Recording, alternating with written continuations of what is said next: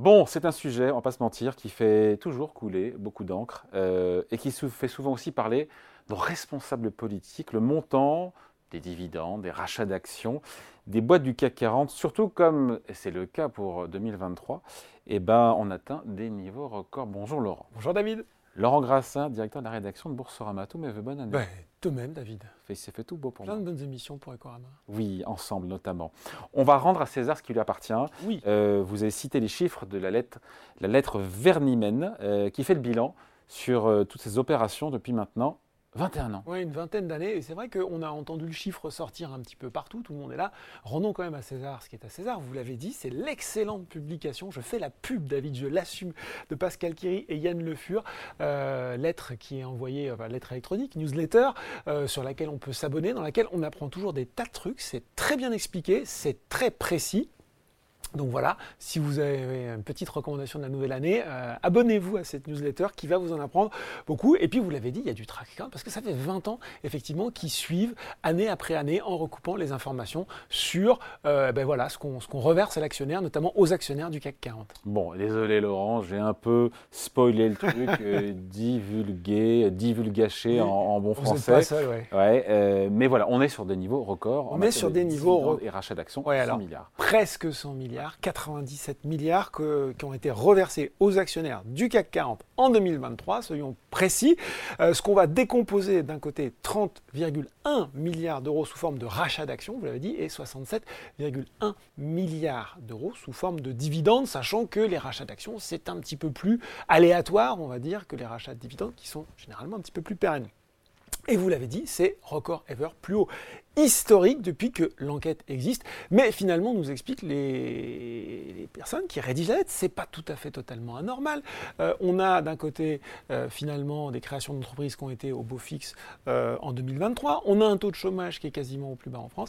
Et David, ça, on en a eu beaucoup l'occasion de parler. On a un CAC 40 euh, qui finalement euh, est lui aussi au plus haut historique. Donc finalement, tout ça est assez en phase avec le moment qu'on a vécu. Tout de même, c'est vrai, quand on se projette un petit peu en arrière, c'était 36 milliards d'euros distribués en 2020 au moment du Covid. Euh, et même quand on repart en 2019, qui était déjà un record par rapport à 2007, les capitaux reversés aux actionnaires, ils ont bondi de plus de 60%. C'est vrai que c'est une belle progression. Ouais, juste un truc mm, pour les, ceux qui nous regardent, c'est ceux qui nous regardent qui disent mais de quoi qui causent les deux là, rachat d'actions, euh, même dividende, dividende, c'est une fraction du bénéfice qui est reversé aux actionnaires. Exactement. Et rachat d'actions, Mais ce sont des actions qu'on rachète et souvent qu'on la société rachète. que la société rachète et souvent elle annule. On en a déjà parlé. effectivement. Voilà, non, j'ai un petit point toujours important pour euh, ne larguer personne. On dit souvent, euh, c'est vrai qu'en bourse, a quelques valeurs concentrent l'essentiel des On a volumes parlé de des GAFA là, transactions en bourse. Mm. Et c'est évidemment, enfin pas évidemment, mais c'est aussi en tout cas le cas pour ce qui est des dividendes, Oui. des rachats d'actions. Tout ça, on parle du CAC 40, mais c'est concentré sur quelques valeurs. Ouais, exactement. C'est tout à fait vrai, puisque les trois premiers groupes les plus généreux en termes de redistribution, c'est 37% du total contre 31% en 2022. Donc 37% du total. Si je vous ajoute si je vous ajoute, pas facile à dire, trois autres groupes, on arrive à 50%. Ça veut dire qu'en gros, six sociétés du CAC 40 font la moitié de la distribution. À l'inverse, dans le même temps, la dernière moitié de l'indice ne fait que 14%. Donc effectivement, ça illustre aussi quoi, David? Ça illustre finalement aussi la taille des capitalisations, hein, puisque euh, au sein du CAC 40, on a euh, des très très grosses capitales, on a des plus petites, donc c'est plus simple.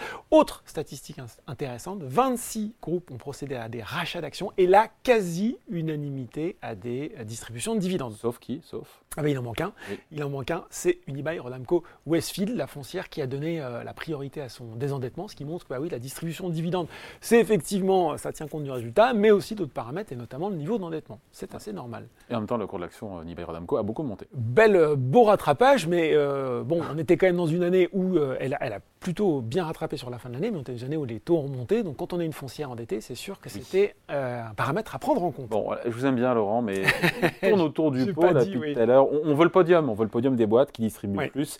Même si, honnêtement, hum, hum, j'ai une petite idée quand même. hein. Ouais, pas vraiment de surprise sur le sujet, vous l'avez dit. Roulement de tambour. Alors en numéro 3, LVMH. Bon, effectivement, 7,5 milliards d'euros. En numéro 2, BNP Paribas, à 9,7 milliards d'euros. Attention, toutefois, là on a un petit euh, événement exceptionnel puisqu'il y a eu la revente de Bank of the West et une partie a été bah, justement euh, redistribuée aux actionnaires à hauteur de 5 milliards. Donc c'est un one-off. qu'on verra bien ce que ça donne en 2024. Et en tête, Total Energy, 18,4 milliards d'euros. répartis quasiment équitablement entre euh, rachat d'actions et distribution de dividendes. Bon, et c'est le moment où on peut reboucler les milliards qui sont en jeu sur euh, ce que je disais au début dans mon lancement, en disant que voilà la polémique euh, qu'il peut, qu'il va y avoir sur ces montants que certains vont juger choquants, qui diront, et d'autres qui diraient aussi au passage, bah, peut-être qu'on aurait mieux fait de l'investir dans l'économie réelle. Oui, oui, oui, et, c'est un festival. Je, vous cite quand même ce tweet. Je, je ne citerai pas qu'il a écrit par charité. En 2023, chaque Français a versé un SMIC mensuel aux actionnaires du CAC 40. Vous voyez le rapport? Non, pas non moi non plus en fait. Donc je, je, ne, sais, je ne sais pas, je ne sais pas d'où enfin, pas ça comme ça. Voilà, comme ça. Donc il faudra qu'on nous explique. Donc effectivement, euh, qui le tweet euh, je ne vous dirai pas, vous chercherez. Hein, voilà, euh, vous direz en rentrée. Non, non, non, non. Mais euh, en tout cas, voilà, c'est vrai que ça fait le beurre entre guillemets des, des déclarations politiques à l'emporte-pièce et souvent on raconte un petit peu n'importe quoi. Donc on va déjà refaire une. Les auteurs de la lettre font d'ailleurs un très bon parallèle ils expliquent bah, que l'argent est fait pour circuler, euh, qu'effectivement, euh, et, enfin on va l'occasion d'y revenir, mais ils citent notamment un contre-exemple, celui de GEA, et ils expliquent ce GEA, GEA c'est un groupe qui est notamment spécialisé dans les péages d'autorité, ils expliquent ce qui est une mauvaise politique de redistribution, et que quand on ne rend pas l'argent, quelquefois en fait on fait juste que détruire la valeur. Donc là aussi, il faudra aller lire la lettre, c'est marqué dedans, c'est très bien expliqué, je ne vais pas vous faire un développement. Ce qui montre en revanche, ils disent bah, finalement on va regarder comment ça s'est passé au niveau de l'emploi. Bah, finalement on voit que sur les entreprises du CAC 40, les salaires ont plutôt bien augmenté, bien suivi l'inflation. On voit que le nombre de salariés employés a eu tendance à légèrement augmenter. Et l'investissement, me direz-vous, David, eh bien l'investissement, ils l'ont compilé aussi, euh, eh ben, il a grimpé. Hein. Au niveau du CAC 40, 94,2 milliards d'euros, c'est 20% de plus qu'en 2022. Mais c'est aussi 21% de plus qu'en 2019. Ça veut dire que finalement, bah, les entreprises, elles ne sacrifient pas, comme on l'entend trop souvent, l'investissement pour le dividende. Il faut savoir que pour les trois plus gros redistributeurs du CAC 40, la hausse des investissements, c'est même 44%. Donc ça veut dire qu'on peut être un très gros euh, redistributeur aux actionnaires et en même temps continuer à investir. Euh, ce qui le reproche parfois, c'est que, que les dividendes croissent plus vite que l'investissement. Oui, mais euh, là, en l'occurrence, on voit bien qu'on est quand même sur une belle progression de l'investissement aussi. Et un investissement, c'est comme tout, quand on est une entreprise, hein, il faut qu'il soit rentable, cet investissement. Il ne s'agit pas juste d'investir à droite à gauche. Euh, voilà, exactement. Il y a du, du ROE à respecter. Euh, donc, au final, si on regarde les chiffres, pas de quoi non plus. Ben non, bah non, c'est en fait les sommes, c'est 4,1% de la capitalisation du CAC 40. ça qui est? Qui est?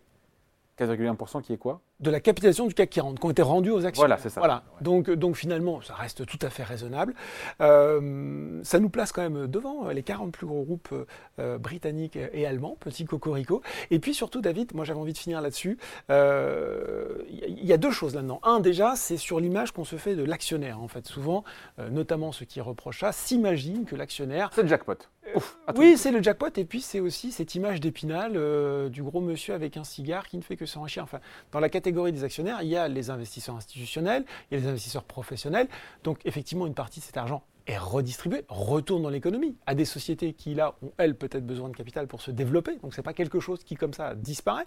On rappelle aussi la base, la base de la base, que quand même, quand un dividende est détaché, bah, le cours s'ajuste, même si c'est une rémunération. Donc, le, votre cours diminue d'autant. Euh, donc, le comparer euh, parfois à un salaire, ça semble quand même un petit peu, un petit peu bizarre.